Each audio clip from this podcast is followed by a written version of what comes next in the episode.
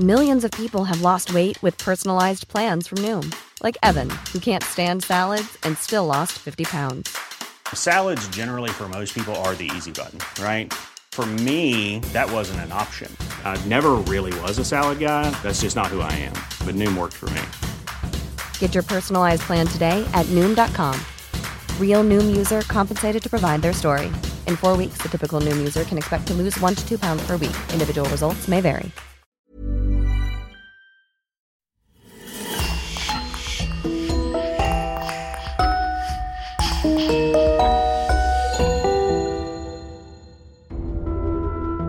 Bonjour et bienvenue à tous pour une nouvelle affaire criminelle.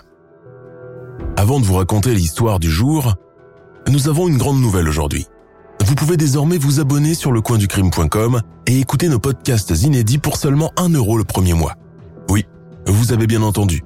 Notre abonnement le plus populaire est désormais à 1 euro seulement le premier mois. Vous aurez en plus accès à l'intégralité de nos podcasts précédents. Abonnez-vous pour écouter notre podcast secret du mois de novembre sur le tueur du zodiaque et profitez de tous les autres que vous n'avez pas encore écoutés. Permettez-nous aussi de remercier Marine Bodmer qui sponsorise le podcast sur lecoinducrime.com. Et on commence. La famille Trindawat est une famille indienne multigénérationnelle composée de 11 membres qui vivent ensemble dans une maison de deux étages à Delhi. Jean Prosper, possédant des biens, les Trindawat sont une famille unie et aimante appréciée de tous. Mais le 1er juillet 2018, c'est l'hécatombe. Tous sont retrouvés morts, pendus les uns à côté des autres au plafond de leur salon. Quand la police fait la découverte d'étranges notes rangées dans un tiroir, cela marque le début de l'une des enquêtes les plus complexes, étranges et effrayantes que l'Inde ait jamais connues. Assassinat, suicide de masse, psychose collective, rituel qui a mal tourné, que s'est-il passé à l'intérieur des quatre murs de la maison des Chundawat? Je vous invite à découvrir avec moi cette affaire singulière où fiction, mysticisme et réalité ne font qu'un.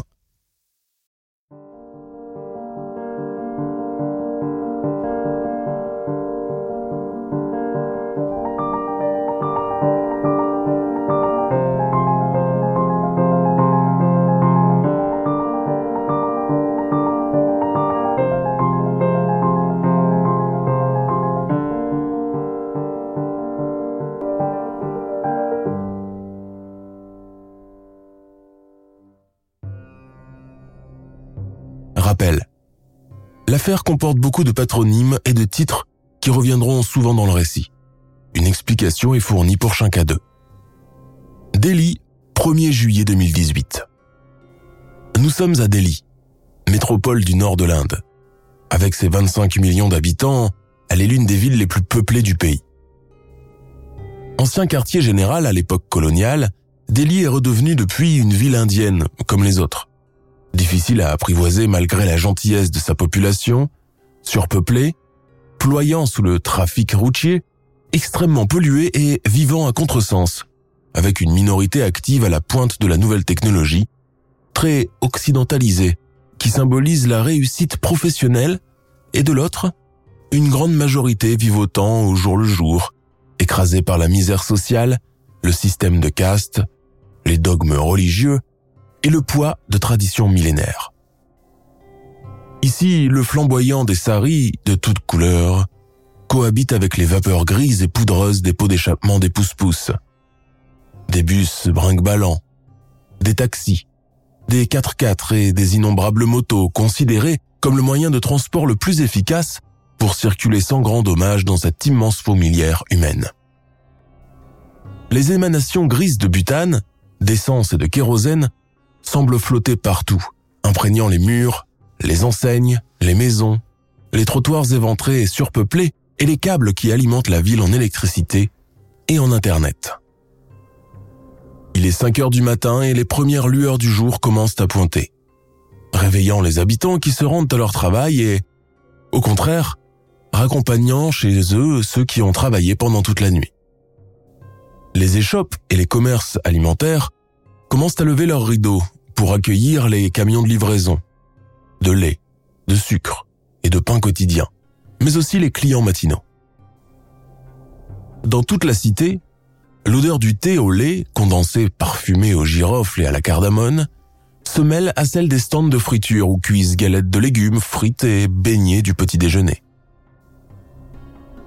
Dans le quartier de Sainte-Nagar, à Bourari, tout au nord de la ville, les matinaux sont généralement les personnes âgées et les pères de famille. Les premiers pour aller faire de l'exercice et les seconds pour se rendre à leur travail. Gursharan Singh, 70 ans, habite ici depuis 1997, date à laquelle il y a construit sa maison. Retraité des chemins de fer, il coule des jours de retraite sereins et commence toujours chacune de ses journées par une marche de 30 minutes. Son exercice physique fini, il se rend en général à la boulangerie puis fait une halte à l'épicerie pour chercher du lait et du chocolat pour ses trois arrière-petits-enfants qui habitent avec lui. Puis, il rentre chez lui pour prendre son petit déjeuner et lire son journal. Des habitudes bien ancrées et ritualisées qui donnent à cet homme encore actif malgré l'âge un sens et du bien-être. Depuis quelques jours, Gurcharan Singh et ses proches préparent leur pèlerinage annuel au Harmandir Sahib, le temple d'or, le lieu sacré des Sikhs, qui se trouve à Amritsar dans le Punjab. Les 14 membres de sa famille devront tenir dans trois voitures. En se serrant un peu, ils arriveront sans trop de dommages jusqu'à destination. C'est en pensant à ce futur voyage que Singh arrive devant l'épicerie de son ami et voisin, Lalit Chundawat. À son grand étonnement, il remarque que la boutique qui ouvre quotidiennement à 5 heures du matin est restée porte close. Le camion de lait arrivé probablement pour la livraison est resté stationné au beau milieu de la rue, avec à son bord son chauffeur tout aussi perplexe, son portable collé à l'oreille. Gursharan Singh frappe à la porte de l'échoppe. Aucune réponse. Il attend un moment puis décide d'aller directement chez Lalit. Celui-ci se réveille toujours avant l'aube, une habitude qu'il a gardée depuis sa jeunesse. Est-il resté faire la grasse matinée? Pendant ce temps, dans la maison de Gurcharan Singh, Priptalkor, voyant son beau-père tarder, envoie son fils chercher du lait. Le petit garçon revient quelques instants plus tard, bredouille. Dadaji, grand-père, n'y est pas, et l'épicerie est fermée. Intrigué, Priptalkor prend son téléphone et appelle sur le fixe des Chundawat, mais personne ne décroche. Elle rappelle une seconde fois, même constat, comme s'il n'y avait personne. Elle trouve cela anormal. En arrivant chez les Chundawat, le retraité est étonné de trouver la porte en fer entr'ouverte cette fois-ci. Quelqu'un a-t-il oublié de la fermer en quittant la maison? Impossible, une des femmes de la famille l'aurait suivi pour le faire. Gurcharan Singh frappe quand même, sonne, pas de réponse. Cela devient inquiétant. Alors, la gorge nouée, il pousse doucement la porte, traverse le corridor plongé dans la pénombre, appelle. Lalit, Buvnesh, Bupiji, vous êtes là? Pas de réponse. Effrayé par le manque d'animation inhabituelle dans cette maison qui abrite onze membres d'une même famille, il monte à l'étage et s'arrête sur le pas de la porte, pétrifié. Dès que j'ai vu la porte de la maison ouverte, j'ai eu un mauvais pressentiment, confie ce vénérable patriarche, Sikh, à la barbe grisonnante. Entre-temps, dans une autre maison du quartier, Kuldip Singh, notre voisin, est alerté par sa mère, revenue complètement hystérique de sa promenade matinale. La vieille femme, qui a l'habitude d'aller marcher chaque matin, a vu la même chose que Gurcharan Singh. Maji, maman, qu'est-ce qu'il y a? Qu'est-ce que tu as vu? S'affole son fils qui tente de la calmer. Pour toute réponse, la vieille femme échevelée et le sari de travers pointe la fenêtre du doigt et repart dans des sanglots hystériques. Les Shundawat, les Shundawat, ils sont, ils sont tous morts. Telle une traînée de poudre, la nouvelle se propage dans le quartier de Nansagar. La police de Delhi reçoit l'appel de Kuldip Singh à 7h30. À son arrivée sur le lieu, elle trouve un quartier en proie à l'hystérie collective. Grands et petits cris. Beaucoup de femmes pleurent de manière convulsive comme lors des funérailles. Certaines se sont évanouies à cause du choc et restent là, allongées au beau milieu du chemin. Pour se frayer un passage dans cette foule dense, délirante et opaque, la police se voit obligée de jouer des coudes et de sortir la matraque. Le chef de police, Rajiv Tomar, pénètre à son tour dans la maison des Shundawat et fait la découverte macabre responsable de tout ce trouble. Pétrifié, il a du mal à concevoir s'il s'agit de la réalité ou de la fiction. Au milieu du couloir, il découvre ce qu'ont vu avant lui Gurcharan Singh et la vieille dame. Là, pendus en cercle au grillage du plafond, dix corps, pieds et poings liés, bouche bâillonnée et oreilles bouchées avec du coton. Au cours de ma carrière de 17 ans dans la police, je n'ai jamais vu une scène de crime comme celle-ci. Et j'espère que je n'aurai jamais à la revoir, raconte Rajiv Tomar très bouleversé.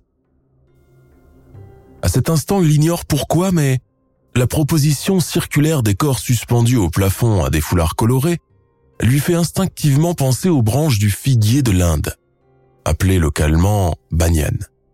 Cette image ne le quitte plus. Accompagné de ces hommes, il continue l'inspection des lieux. Dans une pièce adjacente, il tombe sur un autre cadavre allongé par terre, ligoté. La victime a vraisemblablement été étranglée avec un foulard elle aussi. Il s'agit de la grand-mère et du membre le plus âgé de la famille, Danyar Devi. Les recherches se poursuivent sur le toit où le chien de la famille, Tommy, est retrouvé vivant, seul rescapé, enchaîné et aboyant sans discontinuer. Il est détaché et emporté par la patrouille. Dans la grande demeure silencieuse, les cris et lamentations des voisins parviennent aux oreilles de Rajiv Tomar comme un brouhaha lointain. Onze personnes appartenant à la famille, retrouvées mortes en ce début de juillet, dix pendues à une grille et une onzième étranglée dans une pièce adjacente. Dans une ville comme Delhi, cela ne passe pas inaperçu. L'identité des onze victimes est établie. Enfants, oncles, tantes, neveux, nièces, belle-fille et grand-mère. Bouvnesh, 50 ans.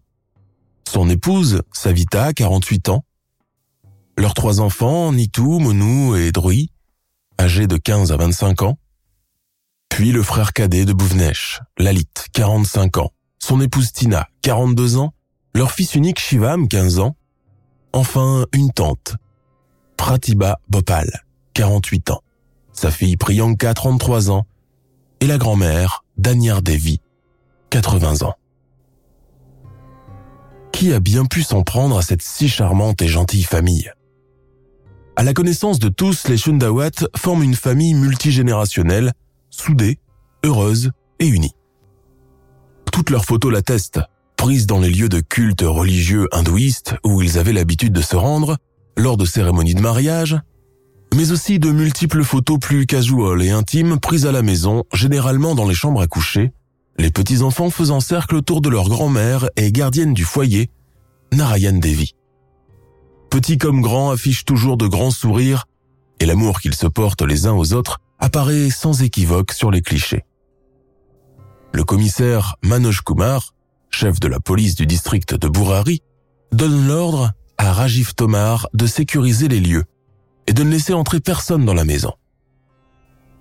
Manoj Kumar, qui à son arrivée est très ébranlé par la scène lui aussi, comprend très vite qu'il ne peut pas s'agir d'une tuerie de masse, mais bien d'un suicide collectif. Admettons qu'il s'agissait d'un vol ou d'un assassinat. Il fallait au moins deux personnes pour maîtriser chacune des onze victimes. Il se serait retrouvé à vingt. Or, dans la maison, il n'y avait aucune trace de lutte ou de pas. Toutes les femmes portaient encore leurs bijoux en or donc il n'y a pas eu de vol. Le lendemain de la découverte des corps, toute la presse indienne prend d'assaut le quartier de Saint-Nagar aux premières heures du jour. Entre elle et la police, c'est le bras de fer qui commence. Hormis les journalistes qui font les récalcitrants, la police a un autre obstacle de masse, les voisins et les badauds. Pour tenter de les stopper, des cordons d'agents de l'ordre sont déployés un peu partout dans le quartier ordre leur est donné de bloquer l'accès des rues. Ils disposent des barricades pour empêcher les gens d'entrer dans la maison, mais très vite, ils doivent se rendre à l'évidence que cela ne sert strictement à rien, puisque beaucoup contrecarrent cette interdiction, escaladent les balcons et passent par le toit. La nouvelle de la mort étrange des Tundawat engendre beaucoup de curiosité et la foule devient de plus en plus incontrôlable.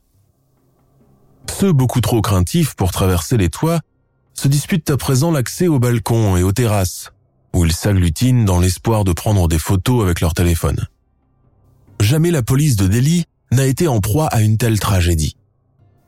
La première préoccupation des policiers pour le moment est d'empêcher quiconque d'entrer dans la maison et de prendre en photo ou filmer les victimes. Pourtant, une vidéo anonyme filmée vraisemblablement le jour des faits finit par filtrer au nez et à la barbe des policiers, devenant rapidement virale sur Internet et partagée des milliers de fois. La filtration de ce document met des bâtons dans les roues de la police. Les forces de l'ordre interdisent fermement aux journalistes de la publier dans leurs journaux ou de la diffuser sur les chaînes télévisées. Ceux qui l'ont vue racontent qu'ils n'ont pas pu dormir de la nuit. Mais impossible d'empêcher la diffusion de la vidéo. L'attention médiatique sur l'affaire se renforce et devient le principal sujet du journal télévisé. Les visages des victimes sont floutés pour préserver leur anonymat. À cet instant, tout le monde est persuadé que les Shundawat ont été assassinés. Personne n'arrive à croire qu'ils ont pu être capables de s'infliger une telle fin. L'enquête commence dans un climat de terreur et de questions en suspens. Elle porte sur la recherche d'indices en vue d'une reconstitution des faits. L'équipe médico-légale arrive à son tour sur les lieux du drame. Une équipe au grand complet constituée de légistes, de physiciens, de chimistes et de photographes, tous les experts médico-légaux nécessaires pour une enquête de cette envergure une première du genre. Mais rapidement, ces derniers sont à leur tour interloqués et sérieusement ébranlés par la scène qu'ils ont sous les yeux. Et, se départant de tout sens professionnel, ils se mettent à répéter la même litanie que le voisinage. Qu'est-ce que c'est que cette histoire? Que s'est-il passé dans cette maison? Certains légistes se souviennent encore de cette journée. Bien que nous soyons amenés à voir des scènes très violentes, celle-ci dépassait tout ce qu'on pouvait imaginer. C'était très dur, très choquant. Il y avait là des adultes, mais aussi de jeunes enfants. Nous restons des humains avant même d'être médecins. Le plus difficile est de donner un sens à tout cela. Comment une famille de trois générations s'est-elle retrouvée pendue au plafond de sa maison? C'est le cœur gros et les mains tremblantes, gantées de latex, que l'équipe médico-légale commence son travail d'investigation et de documentation prenant en photo non seulement les cadavres des suicidés, mais aussi tous leurs objets de la vie courante, jusqu'aux jouets des enfants et des ustensiles de cuisine. Ils ne veulent laisser aucun détail au hasard. Le plus dur pour les légistes est sûrement le marquage manuel des corps suspendus, et entre lesquels ils doivent circuler. Un vrai supplice, même pour le plus chevronné d'entre eux. À la fin de la journée, leur constat est sans appel. Il ne peut s'agir d'un meurtre, mais il est encore trop tôt pour se prononcer sur un suicide collectif. Dans la maison avait un air étrange. Cela n'avait rien d'une scène de crime ordinaire. Et cette question qui revient sans cesse sur toutes les bouches, pourquoi? Pourquoi certaines victimes ont-elles été ligotées et d'autres non? Pourquoi la grand-mère se trouve-t-elle seule dans cette pièce, allongée dans telle position, et pas pendue au plafond avec le reste de la famille? Pourquoi les pieds d'un des fils touchent-ils le sol? Pourquoi une des belles-sœurs porte-t-elle un sari d'apparat rouge et or, et l'autre un simple sari de coton? De plus, la famille n'a laissé derrière elle aucune lettre qui puisse fournir un indice, ni aucun autre élément. Pour la police d'investigation de Delhi, il s'agit maintenant de prendre connaissance des événements qui ont précédé et précipité ce drame et de rassembler le maximum d'informations, même celles qui semblent dérisoires. C'est dans cet état des faits qu'elle parvient à repérer une caméra de surveillance de l'autre côté de la rue. Une équipe est chargée sur le champ de la visionner à plusieurs reprises pour ne laisser passer aucun détail, afin de savoir si une tierce personne était présente ce jour-là. Le contenu de la vidéo ne montre rien de suspect. Personne n'était chez les Shundawat à l'heure où ils ont trouvé la mort. Le reste des proches de la famille, qui habitent la campagne pour la plupart, apprennent l'effroyable nouvelle à la télévision. Ils se cotisent, louent une camionnette et font le déplacement jusqu'à Delhi. À leur arrivée, seuls deux d'entre eux, le fils survivant, Dinesh, et une autre personne, seront autorisés à pénétrer dans la maison. Pour les voisins de Sainte-Nagar, le choc est d'autant plus dévastateur. La famille Shundawat était appréciée dans tout le quartier. Commerçants prospères appartenant à la classe moyenne aisée, ils traitaient bien leurs employés et étaient généreux pour les plus pauvres d'entre eux. Gorsharan Singh et sa famille évoquent des gens pieux qui avaient pour habitude de prier au temple deux fois par jour, de faire des offrandes d'été les plus nécessiteux. Dans ce quartier surpeuplé où les maisons sont construites au gré de la fantaisie de chacun, la promiscuité du voisinage constitue le lot quotidien. Mais dans ces familles souvent nombreuses, accoutumées à cohabiter en communauté, et où le principe d'intimité n'existe pas vraiment, vivre proche de leurs voisins est une bénédiction. Quand on laisse sa famille derrière soi dans les villages, ce sont vos voisins en ville qui la remplacent raconte Ranjit Singh, un autre habitant du quartier. Boupiji, c'est comme cela qu'on surnommait la grand-mère, tout le monde l'adorait, elle nous accueillait comme ses propres filles. Ses belles-filles, Savita et Tina, étaient des femmes douces. On se sentait rapidement à l'aise quand on était chez eux. Les hommes n'élevaient jamais la voix, nous ne les avons jamais vus se disputer ne serait-ce qu'une seule fois, renchérit sa femme. Une famille multigénérationnelle qui vit sous le même toit, une famille aimante, soudée, pieuse, qui traite tout le monde avec bonté, ne méritait pas une fin aussi cruelle. À mesure que les détails sur l'affaire apparaissent, les chaînes de télévision qui couvrent le sujet tous les jours pendant une bonne partie du JT parlent pour la première fois d'un suicide de masse précipité par une psychose générale. La police, elle, a choisi la prudence depuis le début de l'enquête. Le suicide ne peut être qu'évident. Tuer 11 personnes de cette manière est tout simplement impossible. Un suicide collectif, mais pourquoi? D'après de nombreux témoignages, les Shundawat étaient des gens sains d'esprit, équilibrés, la tête sur les épaules, pas le genre à rejoindre des sectes, pas le genre à se faire manipuler par une tierce personne, leur foi était bien trop inébranlable pour cela. La police commence aussi une autopsie psychologique des défunts à titre posthume en se renseignant auprès des gens qui les ont côtoyés lors des derniers jours. Que ce soit la famille, les collègues, les employés, les voisins, les belles familles. C'est comme cela que les policiers apprennent que la famille était dans les préparatifs du mariage de la nièce, Priyanka, qui devait avoir lieu en septembre.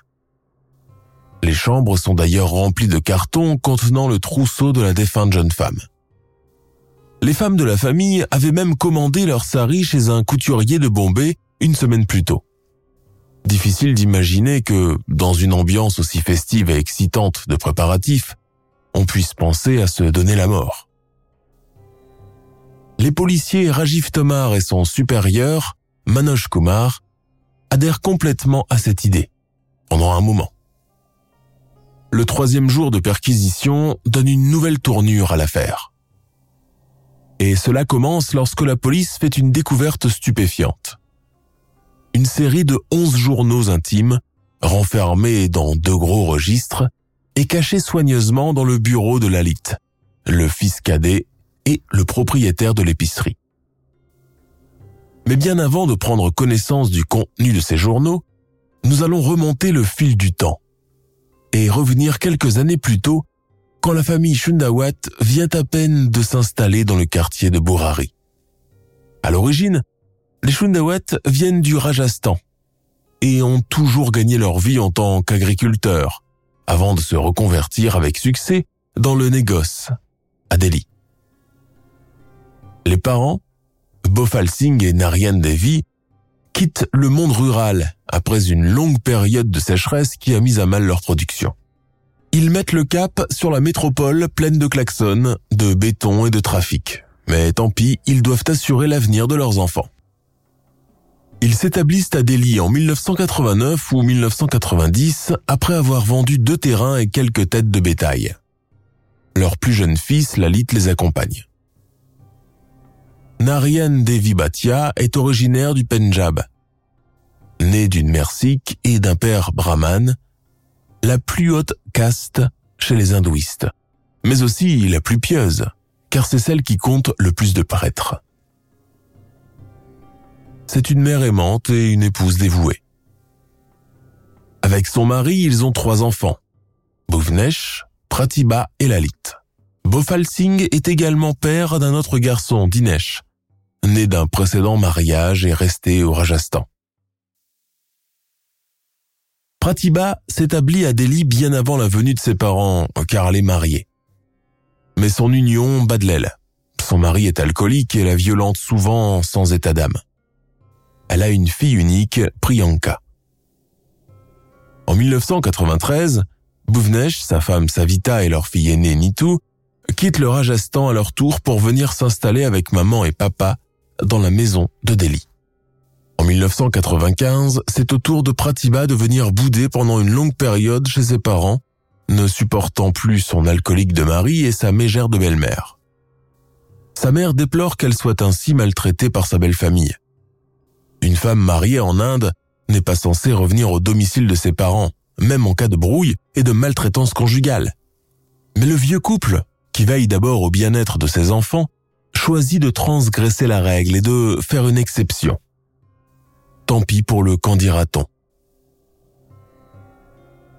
À la mort de Harinder, le mari de Pratibha, ses parents lui proposent de venir s'installer avec eux définitivement avec sa fille. Savita et Tina, les belles-filles de Narayan Devi, et respectivement épouses de Bhuvnesh et de Lalit, occupent quant à elles une place non négligeable dans la hiérarchie familiale. En bonnes et loyales épouses indiennes, elles doivent à leurs beaux-parents un dévouement total et une obéissance complète. En entrant dans leur faveur, elles entrent également dans celle de leur mari. Comme le stipulent d'ailleurs beaucoup de voisines, les deux belles-sœurs s'entraidaient comme de vraies sœurs et travaillaient en binôme sans jamais se faire concurrence, préférant se partager les tâches sans rechigner. Elles se lèvent les premières, cuisinent, récurent, s'occupent des enfants, de la grand-mère, du grand-père et de leur mari à leur retour du travail. Savita et Tina sont tout de même différentes sur bien des points. Une voisine proche raconte ceci à leur sujet. Sativa semblait ne pas être très cultivée ni éduquée. En revanche, Tina était une femme mondaine.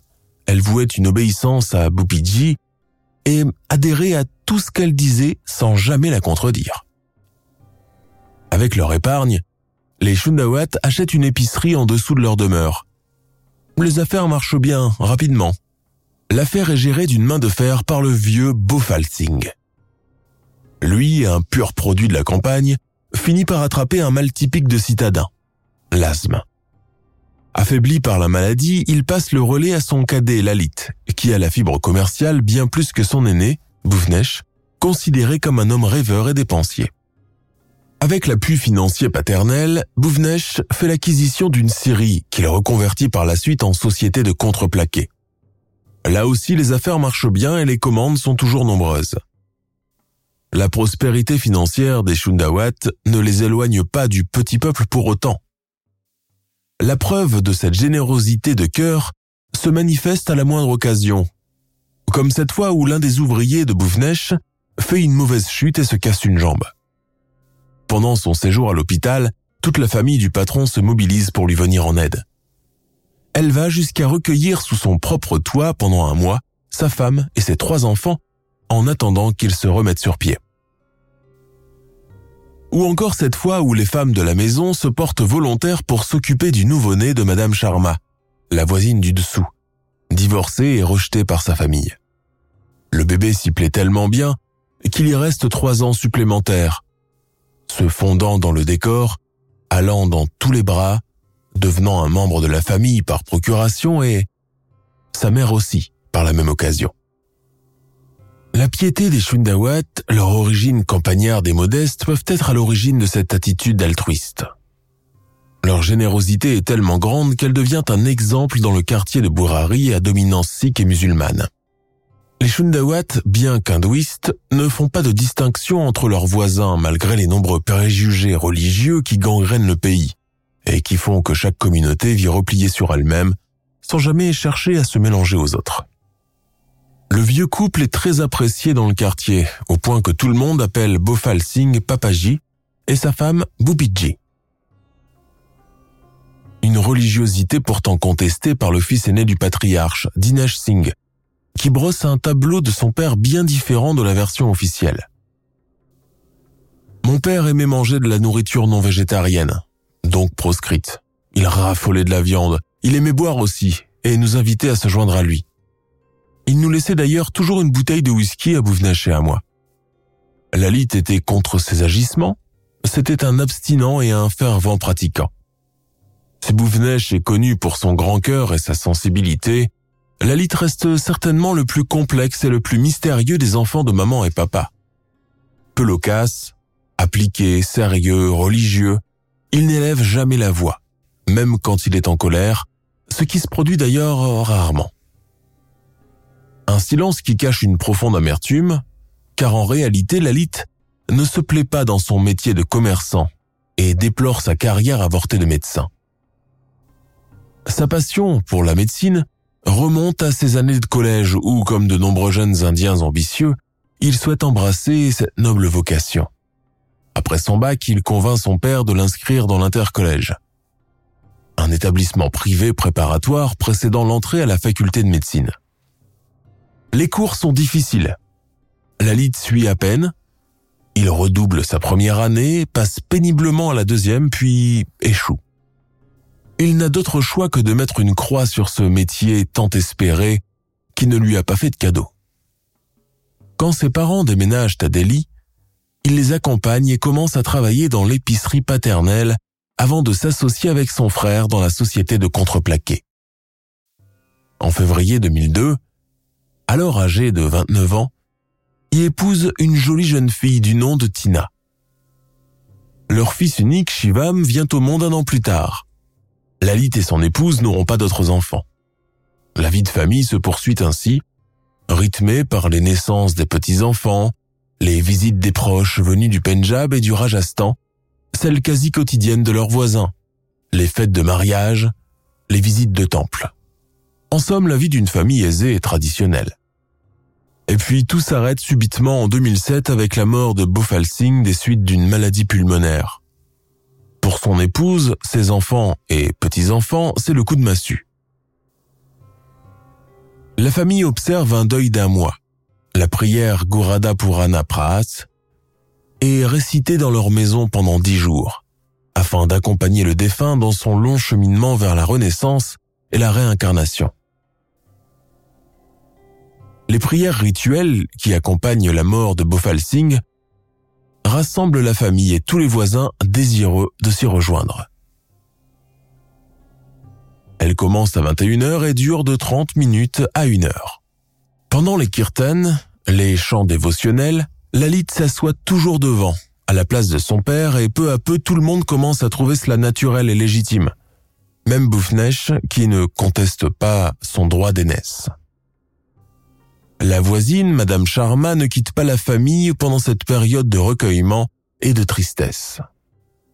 En les quittant, pour rentrer chez elle se coucher, Shivam, le fils de Lalit, l'accompagne à la porte et lui dit cette bien étrange phrase qui la laisse perplexe. Papaji veut revenir parmi nous. Il est triste là où il est en ce moment. Lors du septième jour, alors que tout le monde prie dans le salon au milieu des fumées d'encens, Lalit se redresse d'un bond et prononce le mot Om en restant dans une position de transe. La famille limite, répétant la syllabe d'abord doucement, puis de plus en plus frénétiquement. À la fin de cette transe collective, Lalit lâche cette étrange phrase. Papaji est revenu, il est parmi nous.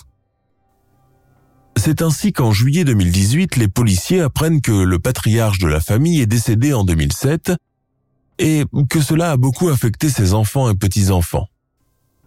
La première page du journal est d'ailleurs un hommage en souvenir du défunt. Quel bon père il était, et de conclure avec des prières dévotionnelles pour le repos dans son âme. Les registres sont emportés en tant que pièces à conviction pour être étudiés. Leur contenu est daté à partir de l'année 2007. et laisse d'abord penser à un agenda quotidien dans lequel Lalit décrit les tâches qui devront être effectuées dans son commerce. Jusqu'ici, rien de vraiment anormal. Mais à mesure qu'il passe en revue les pages, le ton employé devient bizarre, souvent à la première personne, strict, grondant et inquisiteur, tout le contraire de Lalit, connu pour son calme à toute épreuve. S'il n'est pas à l'origine des notes écrites, alors qui d'autre a bien pu le faire à sa place? Pour Ahmed Ali Khan, employé et bras droit de Lalit Chundawat, il ne fait aucun doute que son défunt patron est devenu de plus en plus étrange les deux dernières années avant la tragédie.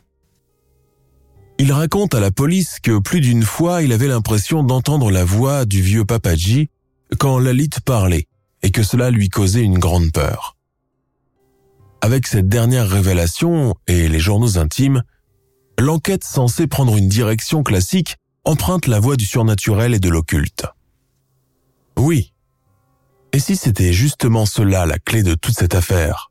Bofal Singh, dont l'esprit n'a jamais vraiment quitté sa demeure, a choisi de rester avec les siens pour l'éternité, les guidant dans leur vie quotidienne, leur intimant le comportement à adopter dans telle ou telle situation.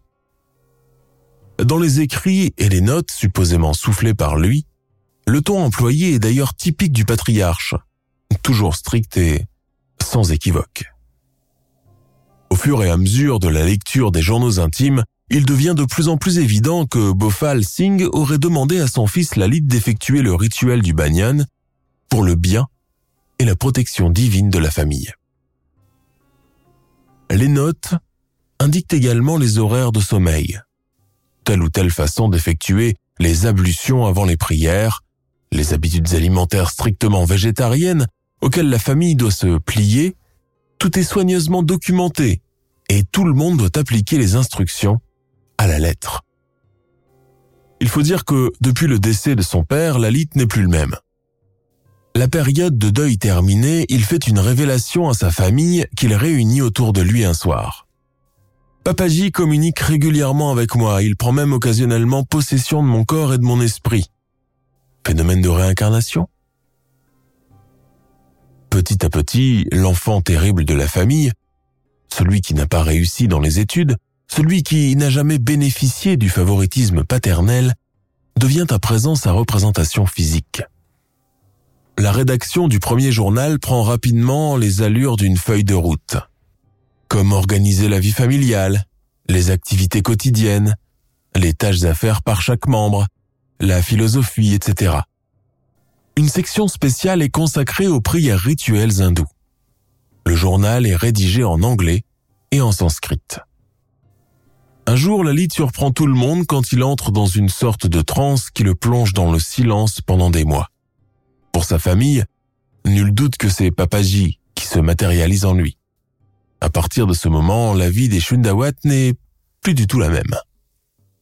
La période de deuil est écoulée depuis longtemps. Pour autant, le souvenir du patriarche est encore vivace dans leur esprit. Bien qu'ils ne parlent jamais des étranges manifestations autour d'eux, leurs voisins sont les premiers à constater le changement drastique de leur style de vie.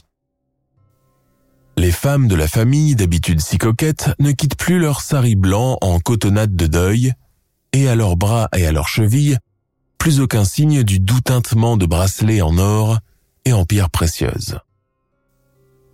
La rigueur et la frugalité alimentaire dont ils n'étaient pas coutumiers devient aussi leur lot quotidien. Ils ne reçoivent plus grand monde et espacent de plus en plus les visites impromptues des voisins, jadis si bienvenues et si naturelles. Lalit mais aussi son frère Bouvnesh deviennent des adeptes du Reiki et le détournent en l'utilisant comme médecine alternative japonaise.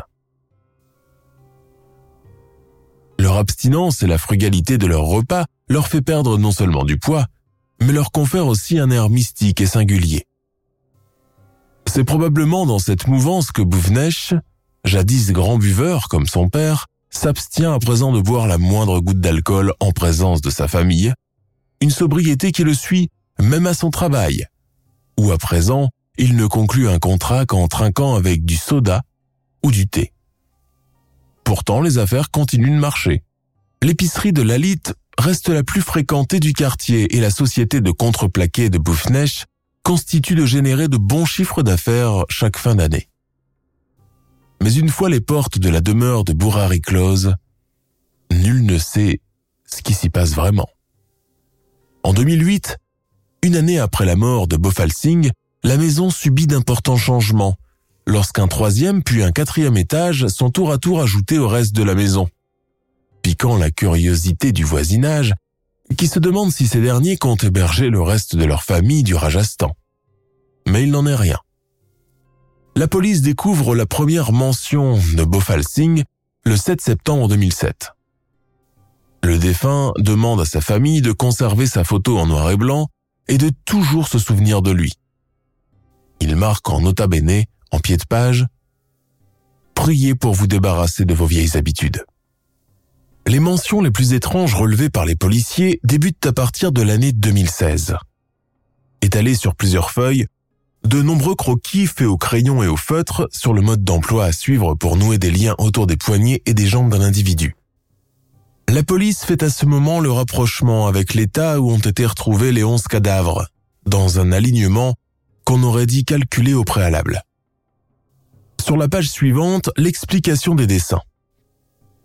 Chacun se lira et quand le cria, le rituel, sera terminé, alors tout le monde cédera pour se délier les mains. Ce qui laisse supposer que la famille ne s'attendait pas à mourir. Mais alors que la date des journaux se rapproche de plus en plus de l'année 2018, le ton des notes change. D'autoritaire, il devient presque mécanique, faisant abstraction du superflu. Il est aussi et surtout question de rituel de Bad Tapasya et de la démarche à suivre pour effectuer chaque étape sans se tromper de formule. Le Bad Tapasya est le culte de Banyan, figuier légendaire qui pousse dans la jungle indienne est caractérisé par ses branches pendantes et horizontales. Ce rituel dans la foi hindouiste est chargé d'apaiser la colère des dieux. Dans le journal, il est indiqué qu'il doit couvrir une période de sept jours. La famille doit recréer un prototype de l'arbre en s'attachant les uns aux autres avec des foulards.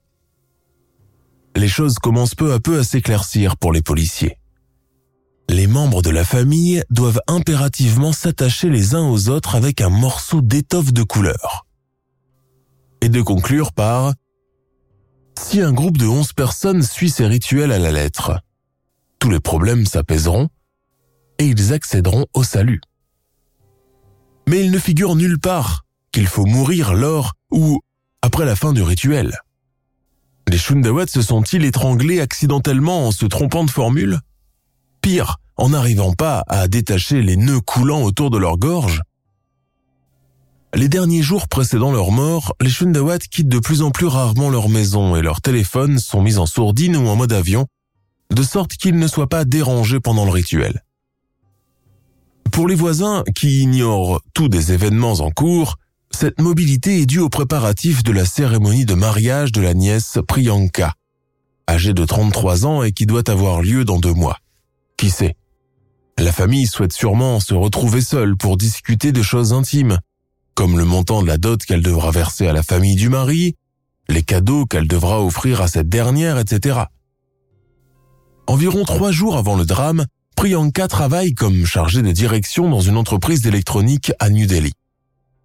Elle raconte à leur voisine, Priptal Kaur, le plan du déroulement de la future cérémonie et tout le shopping qui lui reste encore à effectuer. La voisine se souvient d'une Priyanka habituelle, souriante, volontiers bavarde. Feint-elle le bonheur tout en sachant que sa fin se rapproche à grands pas? Dans la dernière série de notes, Lalit, ou Bofal Singh, parle justement de la mort et du salut de sa famille. Un des extraits l'illustre parfaitement. Durant vos dernières heures, quand votre dernier souhait sera exaucé, le ciel s'ouvrira et la terre tremblera N'ayez pas peur et continuez à chanter le mantra de plus en plus fort. Je viendrai vous sauver après cela. Une des dernières notes mentionne que celle qu'on dénomme la mère, en l'occurrence Narian Devi, doit impérativement alimenter la famille avec des rôtis, sorte de galettes de blé plates et sans levain qui servent habituellement d'assiette lors des repas. L'achat du pain est prouvé par le ticket de caisse d'une boulangerie du quartier répertorié dans la maison des Shundawat lors de la perquisition et qui mentionne une vingtaine de rôtis pour la somme de 200 roupies. Les pains ont été livrés à la maison des Shundawat aux environs de 23 heures le 30 juin 2018. Un dernier repas constitué de pain sans levain, un assemblage de foulards représentant les branches pendantes d'un banyan, et puis la grand-mère isolée toute seule dans une autre pièce.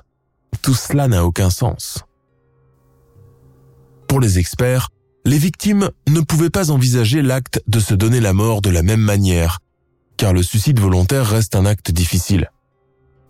Or, elles sont toutes âgées entre 15 et 80 ans. L'état émotionnel d'une personne adolescente est largement différent de celui d'un jeune adulte ou d'une personne du troisième âge. Même avec la force de persuasion d'un tiers, elle n'aurait pas accepté de le faire. Depuis les tristes événements de juillet 2018, l'enquête policière n'a finalement abouti à rien de concret, et ce malgré toute la bonne volonté des policiers impliqués depuis le tout début. Même si le scénario du suicide collectif reste le plus plausible, probablement engendré par un trouble délirant collectif accentué par une idéologie apocalyptique, il continue tout de même d'alimenter le mystère. Certains vont même plus loin, en affirmant que Lalit aurait tout prémédité trois ans plus tôt et organisé lui-même la tuerie de sa vieille mère, frères et sœurs, enfants, nièces et neveux, qu'il serait l'auteur des notes et des instructions et non pas l'esprit de son défunt père, comme il l'a laissé croire. Une bien cruelle manipulation mentale. Les voisins et les proches de la famille continuent de rejeter énergiquement les deux versions jugées beaucoup trop insultantes et éloignées de la réalité des Shundawat. Famille superstitieuse et suicidaire voulant désespérément entrer en contact avec son défunt, ou plutôt famille assassinée et sacrifiée par un meurtrier qui court toujours. Jusqu'à aujourd'hui, il est difficile d'établir une vérité absolue sur le sujet qui continue à déchaîner les passions et les frayeurs. L'affaire des morts de Bourari a fait l'objet d'un film documentaire de trois épisodes, sorti en octobre 2021, diffusé sur Netflix et intitulé House of Secrets.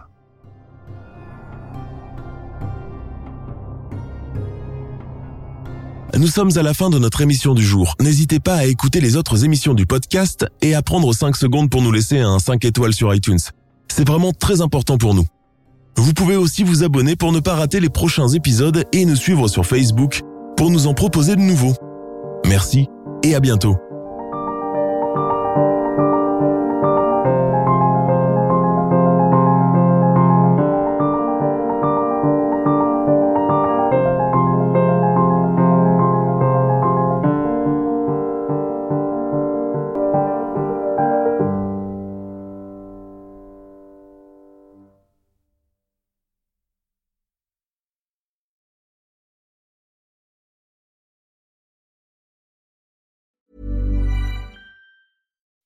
When you make decisions for your company, you look for the no-brainers. If you have a lot of mailing to do, stamps.com is the ultimate no-brainer. Use the stamps.com mobile app to mail everything you need to keep your business running with up to 89% off USPS and UPS. Make the same no-brainer decision as over 1 million other businesses with stamps.com. Use code PROGRAM for a special offer. That's stamps.com, code PROGRAM.